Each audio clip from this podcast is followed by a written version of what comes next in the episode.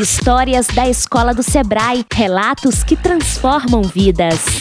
Movimento Esportivo. João Lucas Cerqueira Fonseca.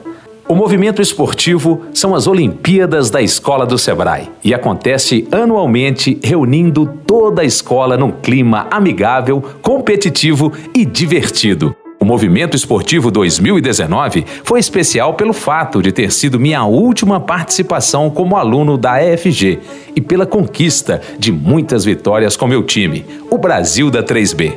Fomos campeões em várias modalidades esportivas e do evento no geral. A experiência, desde conseguir patrocínios para fazer nossa camisa, até torcer e jogar na quadra do Sebrae por dias inteiros, foi inesquecível.